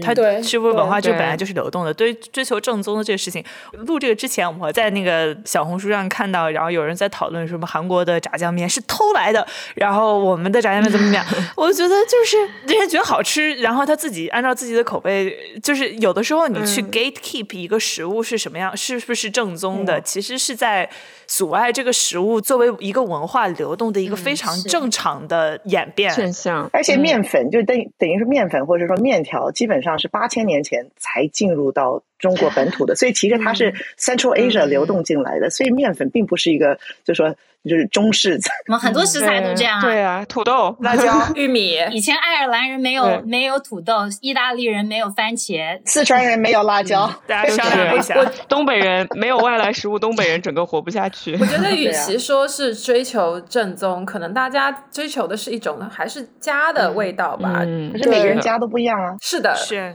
所以就是没有必要追求正宗这个这个这个东西。，而且说到正宗这个事情，有一次我突然意识到，哎，我从来没有这么考虑过。但是我不喜欢吃面包，但是我非常喜欢那种中国人或者是亚洲人开的那种就有点面包店甜甜的点对，西点，西点店、就是那个面包物语，是我小的时候吃过最好吃的面包然后至今我仍然觉得对，所以我觉得如果要是我是一个就是 actually someone，如果是在欧洲长大的人，看到面包物语，我会觉得这是什么东西，一点都不正宗，哦但是我就很喜欢，所以大家对吧，就是口味不一样，也不用强求一定要正宗。就包括我现在，我 想吃巧克力，我其实也特别想吃那种小时候那种带可可脂的巧克力，而不是就是一一一吃就是一嘴苦的那种，就是非常正宗的巧克力。因为小时候对小时候在山西，感觉能买到的很好的巧克力根本买不到费列罗，费列罗是我高中才吃到的，都是那种带可可脂的巧克力。对对是星球杯，星球杯，对，甚至是像比如说必啊胜客这种外来食品，对吧？外来素食，我在国国内的时候是很喜欢吃必胜客的，就是当时啊、嗯每次考试之前真的是都要，我们全家都会去吃必胜客，然后呢，考试考得好了再去吃一次。以前觉得外来的是好的，嗯，对。嗯像我我第一次住在北京的时候，那时候最流行的是加州牛肉面，就是啊有一个哦，真的连锁店，是的，是的，李对对对先生，李先生，对对，然后然后人家说哦，你加州来的，你在加州念书，那这是加州菜吗？我说嗯，也算是吧。台湾叫川味牛肉面，然后到加对对，台湾的川四川牛肉面，然后台湾又传到加州，然后就变加州牛肉面，又传到北京开连锁店。哇！我们其实刚刚有提到一点，但是我在想，这个疫情这这几年，就这两年吧，已经两年了，刚过去两年的纪念日，有没有如何改变了你对食物的关系，包括你对和做菜这件事情的关系？我之前一直跟人开玩笑说，疫情之前我是个都市丽人，然后疫情之后就是 是个人吧，就勉强。因为在我的概念里面，你做一个都市丽人，意味着我和世界的关系往往是基于消费和购买，甚至是说我我和在座的几位其其他女性，我们经常周末躺在家里面干嘛？我们去看看探店、吃、逛。买看展，就是你的巨大的爱好，其实就是去参与各种别人设计出来的消费体验。但是因为你疫情的话，物理上不能出门，其实你不得不去脱离这个不断在主动伸出触角来诱惑我，甚至是经常进入我的屏幕里面来抓我的这种商业世界，来去重新构建一个，当你不再被诱惑的时候。你怎么去构建自己的生活？嗯，就比如说我在很依赖外卖那段时间里面，我觉得我对于想吃什么还爱吃什么的思路，已经完全是外卖平台告诉我的，就是。你点开熊猫外卖，让我有购物欲的关键词，其实就是和我吃下去之后感到舒适的食物是两个完全不同的东西。嗯，对因为点开熊猫外卖，我想要点的椒麻什么什么椒麻鸡、酱香大骨、麻辣小龙虾、酸麻什么什么金汤肥牛，这些酸麻好像是形容一个体感。但 anyways，这些词我听到之后，我作为一个人，我听到之后就会开始分泌像巴甫洛夫的狗一样分泌口水。但是我自己开始做饭之后，意识到。我不会每天拿麻油和剁椒来拌一个汁儿来浇什么东西吃，就是这不是一个会让我觉得非常舒适的食物。对，因为食物从我昨天晚上专门问了一个就是研究 food science 就食物科学的学姐，我说我是疯了吗？这个这个的科学道理是什么？她说食物从离开锅的那个瞬间起，好吃的程度在直线下降。所以这是为什么你觉得自己在家里面做的事情做的饭，它的好吃的方式和外面吃到的东西是不一样的。所以，如果一个食物很多小分子会迅速的挥挥发，然后如果一个食物要被运输的话，就很依赖油，因为油能锁住更多的大分子的 flavor，但是油能锁住的 flavor 只有这么一个单薄的 profile，所以你会发现外卖食物为什么越吃越觉得相似？对？因为这个油能够锁住的 flavor 其实就只有那么几个。对，哎，你这么一说，我就明白为什么每一次我点外卖，我第一反应就是点麻辣香锅，因为永远不会出错。对，就麻辣香锅，它是一个不会难吃的外卖。泰国菜其实也是作为外卖非常好，因为它就是有足够多的香料，足够多的油。我觉得疫情刚开始，我就和小杨一样，我们都开始在家里面尝试做更加复杂的食物，而且就是彼此发在 Instagram 上，然后彼此 艾特呀这样子。然后我自己最大的一个体验，就是因为之前在疫情开始的时候，我是上了一年班，就是第一次就是一个有全职工作的身份的人，每天去公司上班，然后公司就是会每天中午点外卖，然后就跟同事一起吃什么的。然后我我是自己开始做更复杂的食物，就是尤其是面食的时候，我才意识到，我说我的妈呀，这做出来一道东西，从工序到食材到程序，它这个繁琐的程度，完全就是超出我的想象。因为有的时候做完一道菜之后，我就觉得我这一天的精力都用完了，就别提我再去做什么主食，再去做什么蔬菜去搭配刚刚做出来这个东西了。就因为我已经已经已经累瘫了，累到不行了。就是当我在内心在就是抱怨这个做饭步骤之繁琐的时候，我就是一个非常非常鲜活的场景就会就会浮现出来，而且是每次都会浮现出来。就是我当时还没上小学的时候，大概是四五岁的时候，有一段时间中午每天会被我妈从幼儿园接回家，然后这个中午大概有午休有两个小时时间，我会坐在沙发上看书啊看电视，是然后我妈就会走进厨房，接下来就有这么一系列动作哈。一是掀开这个案板的盖子，就是北方的那种非常大大案板，然后这个案板像一个箱子一样，你这个盖子是能盖住的。然后这是我妈的嫁妆之一，就是这么一个案板。然后你把这个案板呃盖子掀开之后，然后就开始开揉面。然后要不先把面粉弄湿，一点点揉成面团，再把面团擀平，包在擀面杖上。然后就是整个这套活动，就是有非常多的就是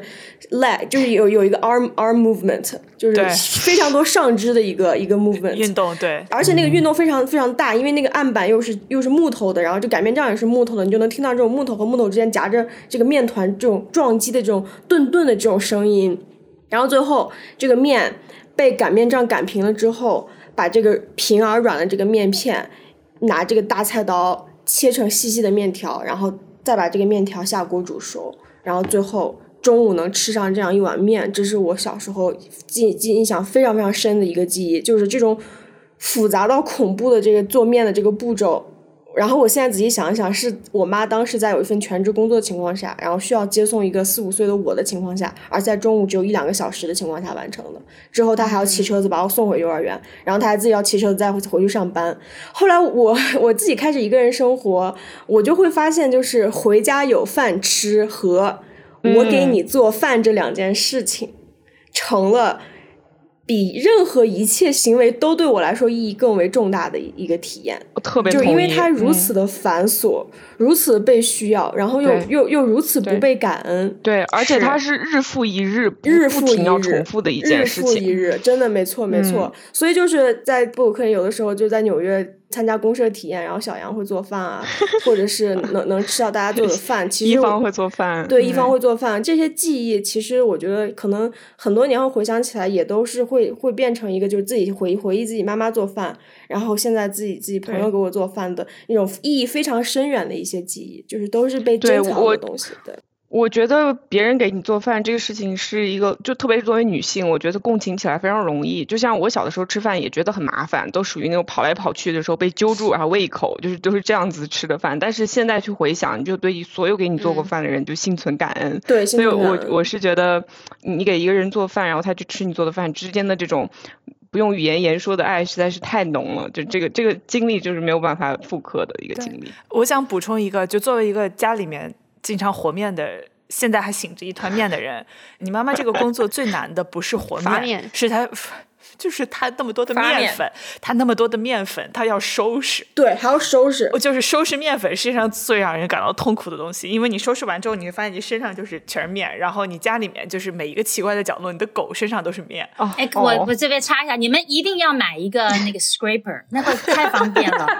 那个就是那个半圆形的那个 scraper 是吗？不一定，这美国的有的是是长是长方的，就是一个 pastry scraper，因为那个也不会破坏你的案板，那个刮刮刮，然后拿一个大碗去。里边全部放进去了啊！我知道就，是以前我们在厨艺学校上完那个就听讲的课，进厨房的时候只能够带几样东西，每个人都是带一把 一把 chef knife 跟一个 scraper，这是最有用的东西。嗯，你们刚才说疫情之前和之后，我我觉得我也是很大变化。疫情之前我有一张 spreadsheet。专门记录 纽约各种好吃的中餐馆，然后我还会非常非常热情的把它分享给朋友们，或者是来纽约玩的朋友们。但是现在那那张东西已经失效了，就是一它已经跟不上疫情之后的这个呃纽约这个餐馆好吃的情况了，而且二我发现疫情之后出去吃饭，总体来说觉得那个饭好吃的程度下降了，而且又变贵了，所以我更愿意。在家吃饭啊，然后还有就是，虽然我对餐馆的饭的要求很高啊，然后我自己也做饭，但是我吃朋友做的菜，不管怎么样，我都觉得好吃，因为 因为我觉得最好吃的饭是现成的饭。对。对，就是我吃朋友做的饭，就觉得就当你工作了一天之后，你自己根本就不想做饭，然后你就可以去朋友家或者邻居家吃一顿饭，哦，那就是世界上最好吃的饭。太幸福了，对。对，而且有的人爱做饭，有人爱洗碗，我就是那个爱洗碗的人。所以就是 我们俩可以打火锅蹭饭这件事情，嗯，真的可以打火锅。我跟大家的经验比较相反一点，因为我本来就是把做菜当做人生置业的人，所以平常就一直在做。但是疫情期间让我比较意识到，像刚刚大家提提到的这个妈妈那种日复一日的辛苦。因为我我现在虽然我之前就是天天做，但是现在回想起来其实是比较任性的，因为我自己爱做，所以我通常在做菜不是因为这是一个责任义务，而是因为我自己想做。然后我真的不想做，很累的时候，我就可以出去都没有问题。但疫情期间，尤其是一开始什么东西都关的时候，这是我人生第一次体会到，必须在不想做菜的时候，还必须一直要起来。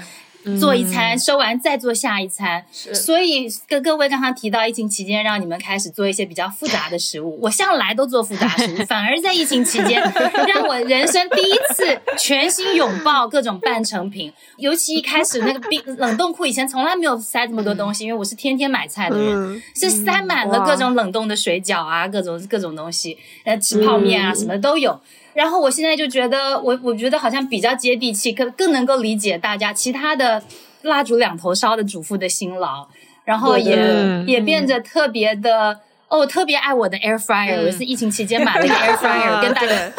我觉得非常非常好用。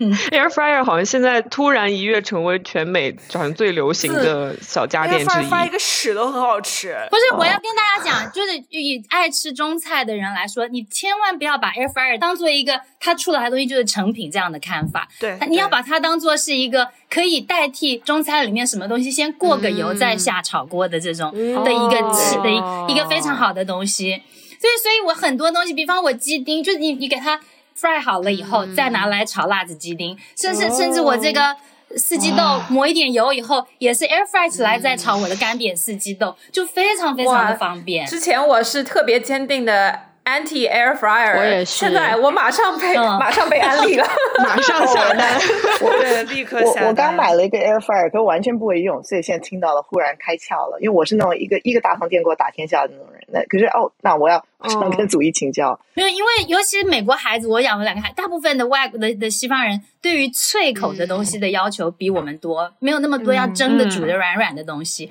但是在家里面要油炸很麻烦嘛，所以每一样东西就少量的东西，我尤其炒菜，你又不是要做一大盘，你一个小小的 air fryer 把一小部分的食材变得脆脆的，然后进你的这个炒菜锅里面、再炒出来，马上就好了，就不用很多油。我现在马上在想 air fryer 可不可以炸春卷？肯定可以。可以肯定可以。如果这样，可以我就不用我就不用倒一锅油了。我真的是在炸是春卷的时候觉得好麻烦。我我是在 Costco 买那种特别大的那种油，然后就是尤其是那种美国人，就是 给一家十口人 baking 的那种那种油，然后然后我是一锅一锅倒，然后然后然后炸东西。就我看一眼那桶油，我立刻得就是被送去，因为高胆固醇被送去医院那种。对，所以，我我我疫情期间这个某一种改变，有有一种就是说，嗯，本来也就是做菜对我来说不是艺术，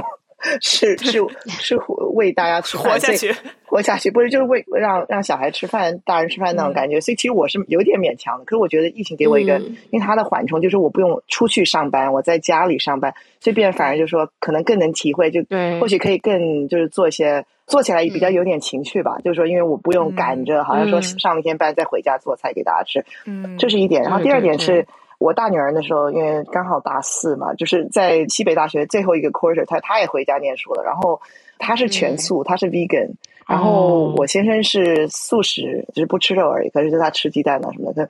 这对我来说是一个新的挑战。因为以前就说大家可以分着买嘛，或是说你对有些人吃这个，有些人吃那个，反正大家都很很乐。可忽然面五个人要一起吃饭，然后就是大家的不同的这种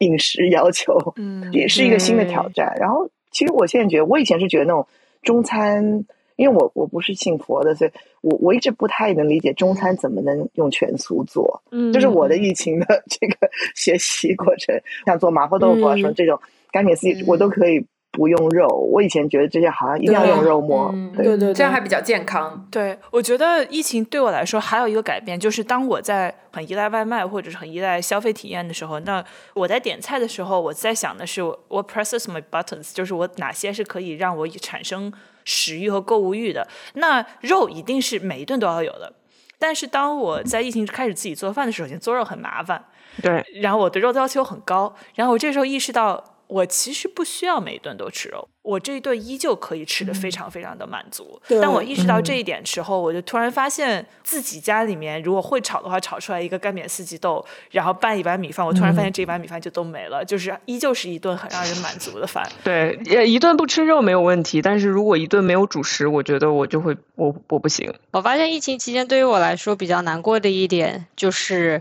因为外出吃饭以前是我非常喜欢的一件事情，就是对我来说就好像是去博物馆看展一样。我特别是喜欢去某一个餐厅去了解说，哎，这个厨师他从哪里来，他的经历是什么，他为什么要开这个餐厅。就是我以前出去吃饭真的是爱做笔记，就是会写说，哎，这个这道菜是什么菜，他用了哪些配料，我觉得让我想起了什么什么什么。所以就是说，因为疫情，因为没有办法出门，然后呢，很多餐厅、很多喜欢的餐厅也关了，所以这件事情还是比较难过的。然后，但是在家做饭，因为我家属不挑剔，你给他吃什么他都吃，但是我挑剔。啊，我们都知道，所以就是说，我想吃好吃的，我必须自己做饭，因为家属不做饭，他也无所谓吃什么，所以就变成了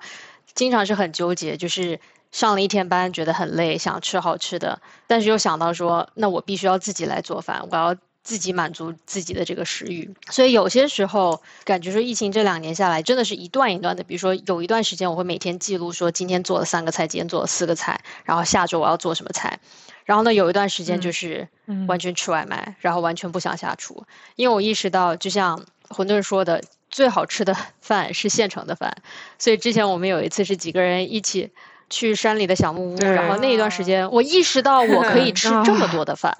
就是因为是别人做的，我不用操心。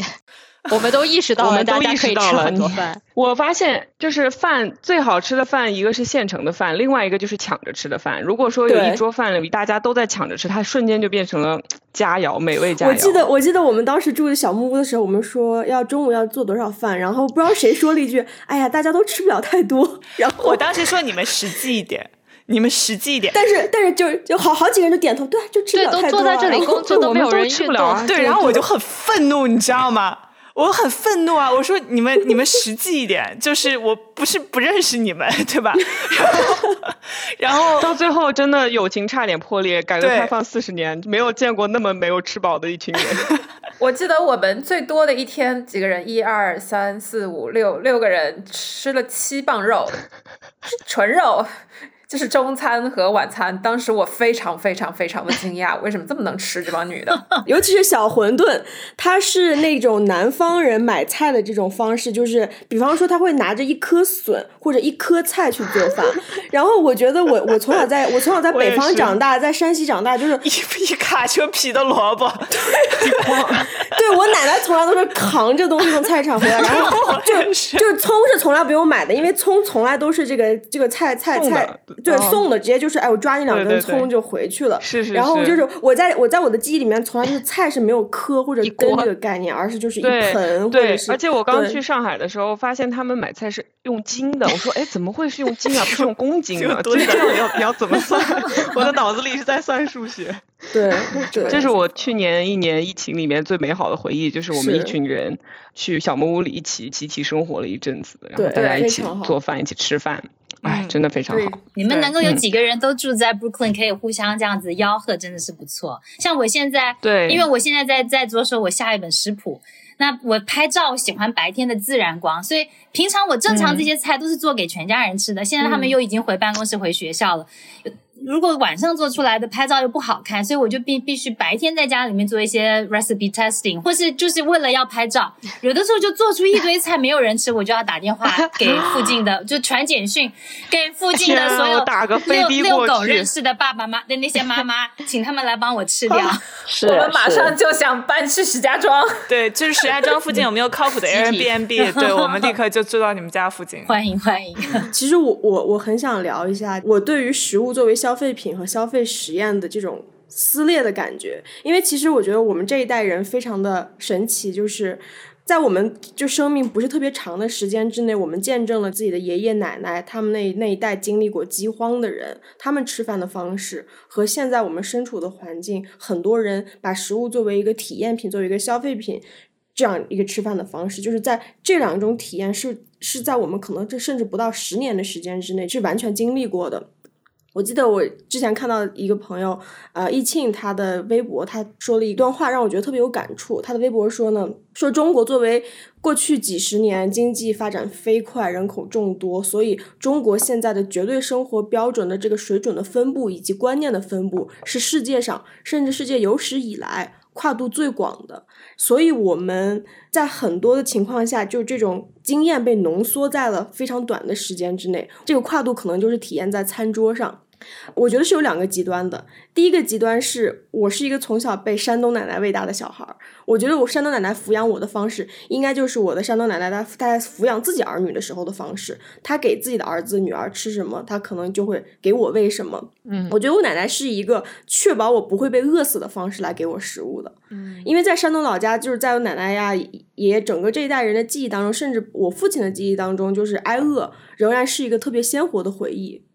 嗯，然后我爸小时候就是从小，我爸给我喜欢讲的这种山东老家的故事当中，也有一些故事，就比方说他给一个村里面的同龄人吃了一半橘子，然后这个人过了五个月之后，又突然噔噔噔回来找找找我爸，说你你当时给我吃的那个东西什么呀？甜甜的、酸酸的、凉凉的，好好吃。就是我从小是是听这样的故事长大的。对，然后嗯在过年期间的抖音上，然后我也能，我就是我们也能看到特别多那种抖音 UP 主，他会有一些小故事，就是关于这我在过年的时候在奶奶家随口提了一句，说我特别喜欢吃这个东西，然后我奶奶就给我装了一大冰箱让我带走的这样的故事。我觉得其实这些所有的东西都是上一代人、上上代人对于饥饿的担忧，仍然活跃在我们的公众记忆中的体现。但是现在又有一个特别分裂的感觉，就是我们生活在呃布鲁克林，对吧？生活在上海，生活在加州，然后有 farm to table，然后野菜和窝窝头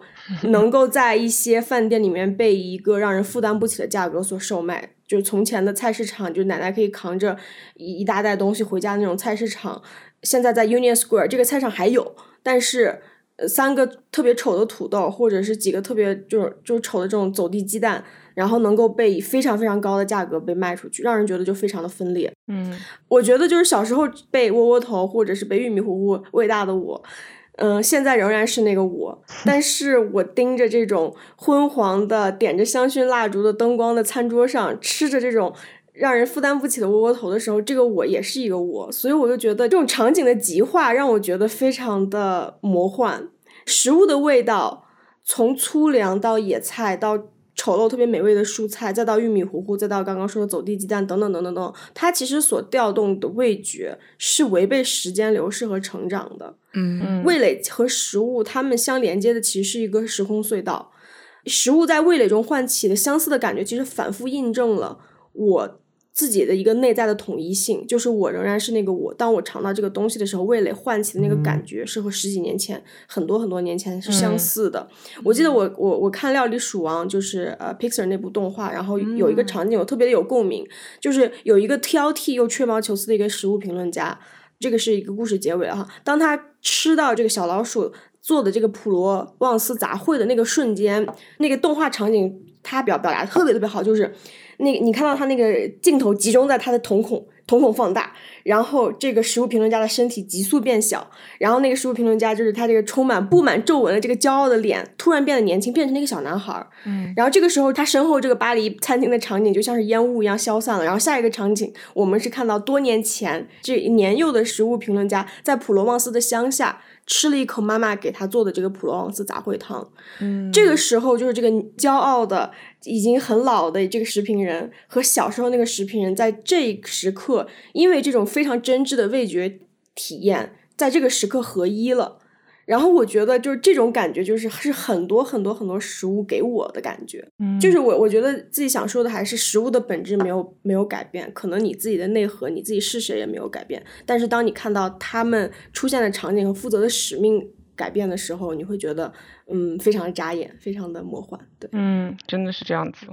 反正就是对我来讲，现在食物变得很复杂。食物对我来讲最重要的一点就是它是一个情感劳动，然后我无论什么时候吃到别人给我做的饭，我都觉得非常幸福。然后另外一个就是我发现它真的对我来说是一个不只是 nutrients 和 sustenance 这样的一一个东西。我现在发现我特别喜欢去看关于美食的电视剧，然后嗯看那种别人写的中国各个时代、各个地区、各个不同历史背景下人们是怎么做菜的，就看这样的东西会让我很幸福，会让我觉得自己就比吃到了好吃的东西更幸福的感觉。比如说我前几天看了一个。文里面形容就是做那一道川菜雪花鸡闹，就雪花鸡闹这个菜当然就很适合拿来做噱头嘛，因为它非常的难，它一遍一遍，它非常磨练人的耐心，它最后做出来的就是吃鸡不见鸡。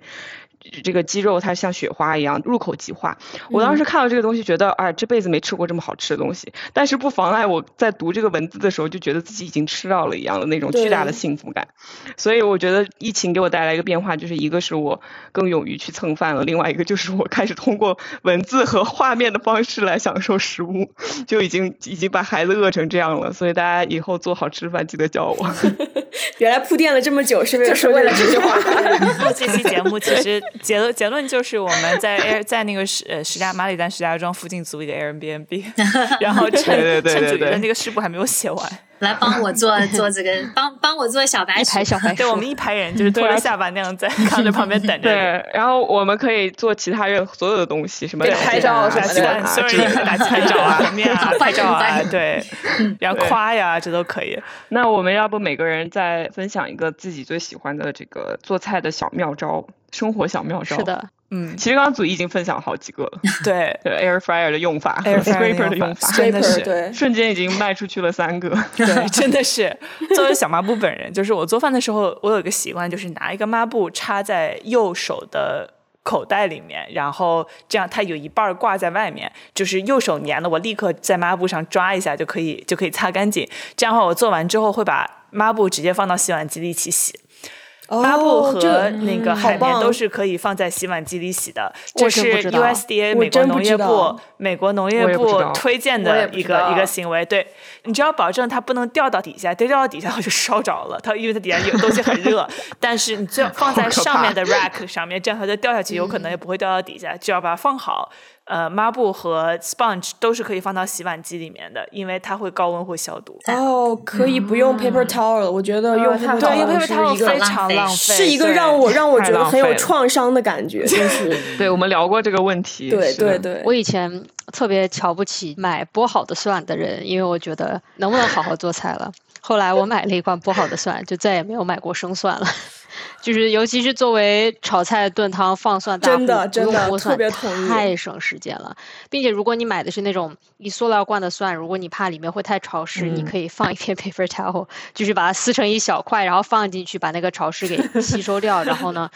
一小罐至少可以用个一两周吧。嗯，纠正一下，那个一方说的一小罐，大概是我爷爷囤我奶爷爷奶奶囤货的时候的的一小罐就还是 还是惊人的，一大头一样大的，那么大一罐儿。对对，啊、我没有任何的做菜小妙招，因为我做菜真的很烂。分享一个洗碗小妙招，没有，我是清洁厨房小妙招，就是你做饭的时候要买一个小的那种垃圾桶，然后那个垃圾桶放在台面上，然后你边嗯做边整理，就把就把它分类往里扔，然后你做完了以后就会觉得哇，特别幸福，特别舒服。我我也有，我也有一个我特别，喜欢他们家垃圾桶。对，而且我家那个垃圾桶的这个 compost 的部分是可以 attach 到那个大的垃圾桶的部分上的，所以你把它拿下来，然后放鱼厨垃圾，然后再放回去，啊，Simple。Human 垃圾桶，请 sponsor 我们。我特别喜欢 你们家垃圾桶，是因为里面是又可以放普通垃圾，又可以直接放呃可回收垃圾。因为像现在我就是一个大的垃圾桶，然后呢，如果是厨余垃圾直接扔进去的话，就觉得说啊有味道应该赶紧倒垃圾，但是其实那个垃圾袋又只用了一点点，吧？对啊，这太令人痛苦了。然后再加上可回收的瓶瓶罐罐呐、纸袋啊，又只能放在一个买菜的纸袋或者纸箱里面，就是没有一个别的地方放。对，嗯对，那不对行，不行，不行。我今天学到了好多。对，我来分享一个，就是我我现在就是有的时候炖肉，我不往里面就是除了这种炖料以外，我不会往里面放盐，然后我会在网上买一些蘸水，因为我上次就是去云南的时候，感觉丹吃了云南对云南好哦多蘸水。特别特别好吃，所以我现在有的时候做肉呢，就是我我我不会往里面放盐或者酱油，就它这个肉自己本身的这种清香，加上它自己的味道，然后你可以加一点点蘸水，因为那个蘸水里面有盐，然后有一点点辣椒，然后有各种各样的 flavor，然后你就这样子蘸一下，然后吃，特别特别好吃。花酱说到炖肉，那我也来分享一个关于炖肉的一个 tips 吧。我炖肉的时候会一开始是让它先白煮一段一段时间，一个小时或者两个小时，就放葱姜之外或者是什么大料，然后但是这段时间一个小时之后，当我在加酱油或者其他的调料之前，我会把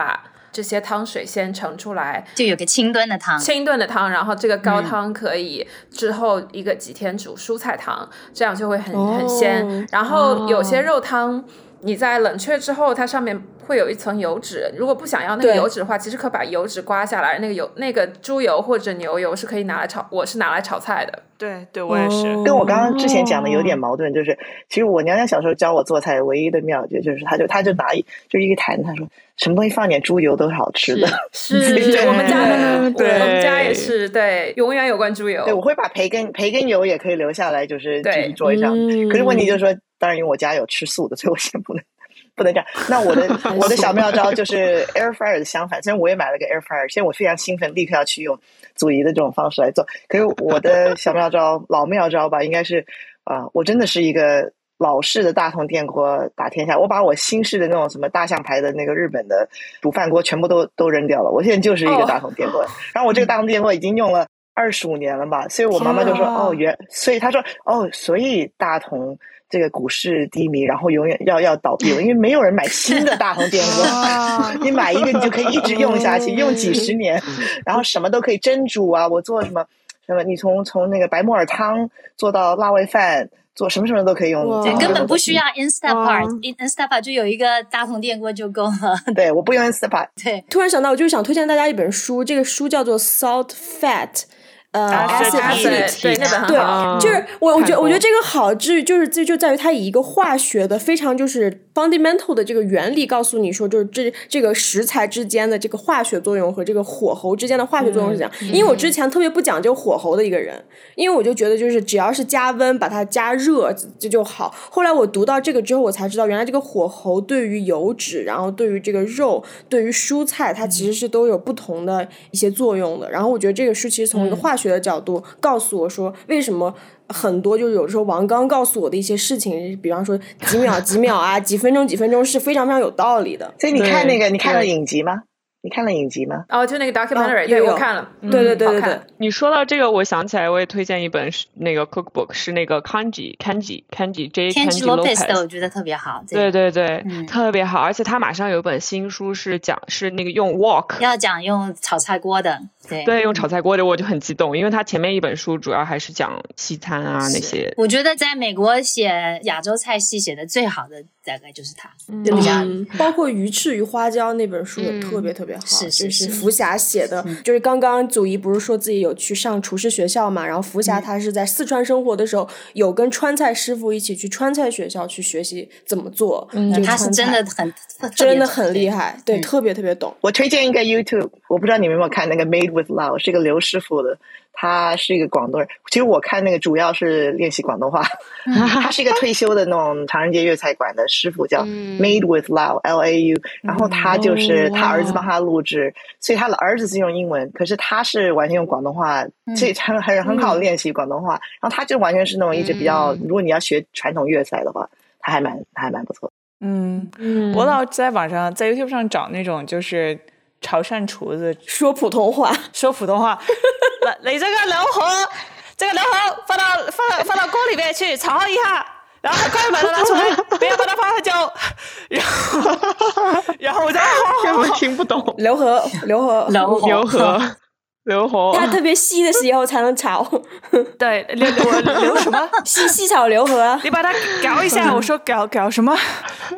既然刚才大家讲到讲到炖肉，我觉得那个炖肉，我以前常常听一些老派的人讲说，他们炖肉是要用泡出来的，就是到炖了一小时关火，让它摆到凉。对，我以前都觉得这个是 urban legend，我就觉得那是可能是以前用 传统的那个燃煤灶，它没有办法转小火，所以它哦我以前一直认为这个这个没有必要，我转小火一路蹲到底就可以了。后来试过几次，因为我看了好几个这种名家写出来的，比方台湾有一个王宣一，已故的王宣一美食家，他做的这个红烧牛牛筋半筋半肉，他要做三天，第一天分开来牛筋牛肉分开来各煮半小时放到凉，第二天再拿出来哦各煮半小时放到凉，第三天组合在一起煮半小时。我以前觉得这个简直是没有道理，后来看了好几个人，有一个叫做梁又祥写台湾的呃红烧牛肉面的做法，我照着做。真的，当你就是煮了煮到姜姜软不软的时候，关火放到凉，那个它的那个熟度，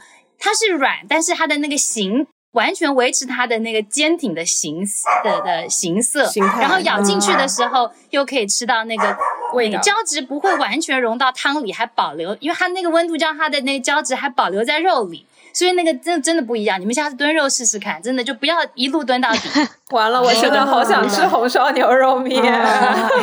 说到这个，我就想到我买了一块牛腩，然后就想炖它，牛腱子想炖它，做心理准备做了三次，拿出来化了又冻，化了又冻，最后还是没有做。哦，你去找找看这个梁又祥的红烧牛肉面，好好它那个做法又简单又好。我自从会炖牛腱之后，我觉得我自己的面食就会有了更多的吃法，因为我每次就是煮完面之后，我可以把牛腱切好，然后往里面放一点，或者是我拿这个牛腱再去就把，比方拌个凉菜啊，做个其他的菜，就有了就会做牛腱之后，我觉得就是像乐高一样，就万能组合。对，嗯，对我炖肉是一个非常快的炖肉的方法，就是这是我下班回家可以做的一个炖肉的一个 recipe，是拿一个高压锅，然后肉提前叫你老公 把或者孩子把肉拿出来泡一下，只要把它泡到白，我甚至都懒得焯水，因为只要把它泡到没有血水，我就直接扔进去，然后葱姜蒜，然后你家有什么都扔进去，然后我的 tip 是拿指尖尝一下那个水，然后只要这个水的咸淡和你将来要吃到这个肉的咸淡是一样的就可以了，然后高压锅就是给它。煮到你有多少时间 煮多少时间，然后一般我一般就好像半个小时起吧，下去跑个步，完了之后出来之后，我一般会就像刚刚花酱说，他是要注意火候嘛。如果只是这样煮的话，其实就是一个咸水煮肉。对，但是最后我会把那个肉扔到。把锅烧到非常的热，然后把肉装进去滚一下，然后有一个 tip 是拿那个勺一勺一勺的把汤加进去，这样的话，如果锅很热，把那个汤浇到锅里面，它的所有的水分会迅速的蒸发，然后酱油会迅速的 caramelize，那这个 caramelize 的香味是非常非常非常好吃的。嗯，这样的话，你的排骨就是虽然它其实已经是。肉末了，就因为你已经煮了它，煮了它四，你已经在高压锅里压了它四十分钟，但是它还有那种刚出锅的味道，有锅气，有锅气，就假装它有一点锅气，对，锅黑，对，这是这是这是我就拿来凑合凑合小兰，对，就是凑合不知道多少顿，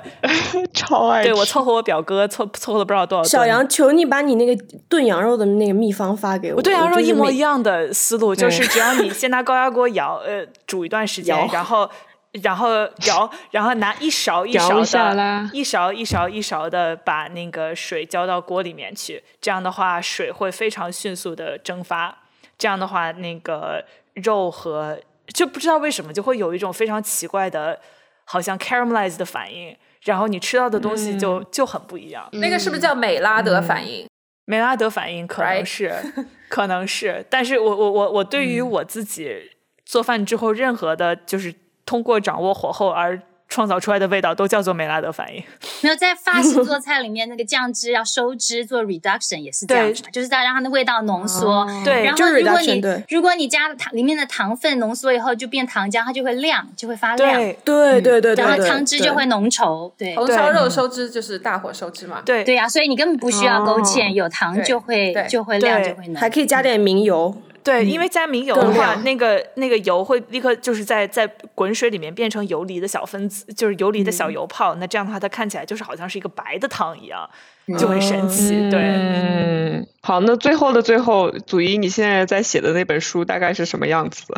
我现在在写这本书，主要就是我上一本叫做《简单丰盛美好》，就是都是都是很简单，但是看起来感觉很丰盛这样子。那这一次。这一次我主要是每一则食谱就是一顿饭三道菜，然后让大家知道我怎么搭配。主要就是疫情期间我在家里喂给家人吃的菜，要怎么样能够在短短的时间做出一桌菜，然后吃起来觉得平衡。满足，但是又不会特别累。嗯，哦，这个太适合我了，这个太需要了，太需要了。大家有没有地方可以 pre order？非常，我要我六月底才要交稿，所以慢慢来。哇，你会有有 YouTube channel 之类的吗？可可能吧。目前现在现在因为又又要管家里小孩，又要写食谱。我以前曾经拍过，但那个时候要求很低，现在制作水平太高了，我觉得我们没有办法负荷的过来，太卷了。现在都是 New York Times cooking。对 对，做的真的是制作水平极其高。可是我我其实不愿意看制作水平极其高的这种教人做饭的视频，我只爱看小高姐那样的。你不要给我废话，对，就是你只给我看做菜，对，是的，对，是的。我很喜欢看 New York Times 和 Bon Appetit，因为我觉得他们还有老饭骨，因为我觉得小高姐小高姐讲的东西很，我觉得比较 basic。然后他也不会讲的非常的，我要哭了。你知道他那个无水南瓜，我我那个视频我来回到我做的时候暂停了五百次，就是为了看清楚每个步骤到底是怎么做的，最后出来还是糊锅。你居然说 basic？不是，我觉得他讲的东西很 basic，就是他不会讲说为什么为什么你在这个时候要 reduce 一下，它 reduce 的原理是什么，然后可能更多的是经验啊，你把它倒进去很快拿出来就可以了。对，但是我可能更我我会想要知道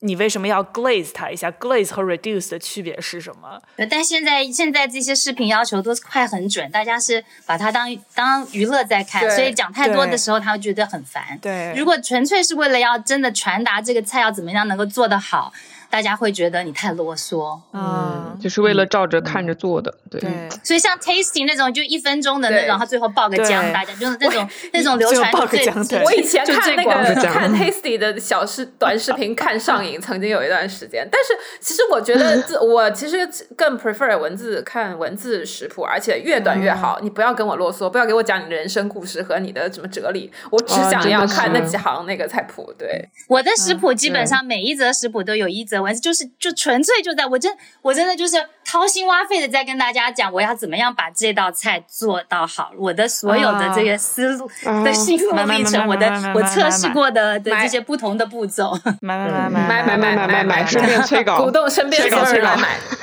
交稿之后，再不如再来聊一期，然后等上市之后，不如再来聊一期。再来聊一期，嗯，对对可以可以对对对可以，好的然后我们就组团去石家庄了。对对对对对，然后明天早上一敲门，然后一排人站在门口，一人端了一个碗，一人端一个大碗家吃饭了。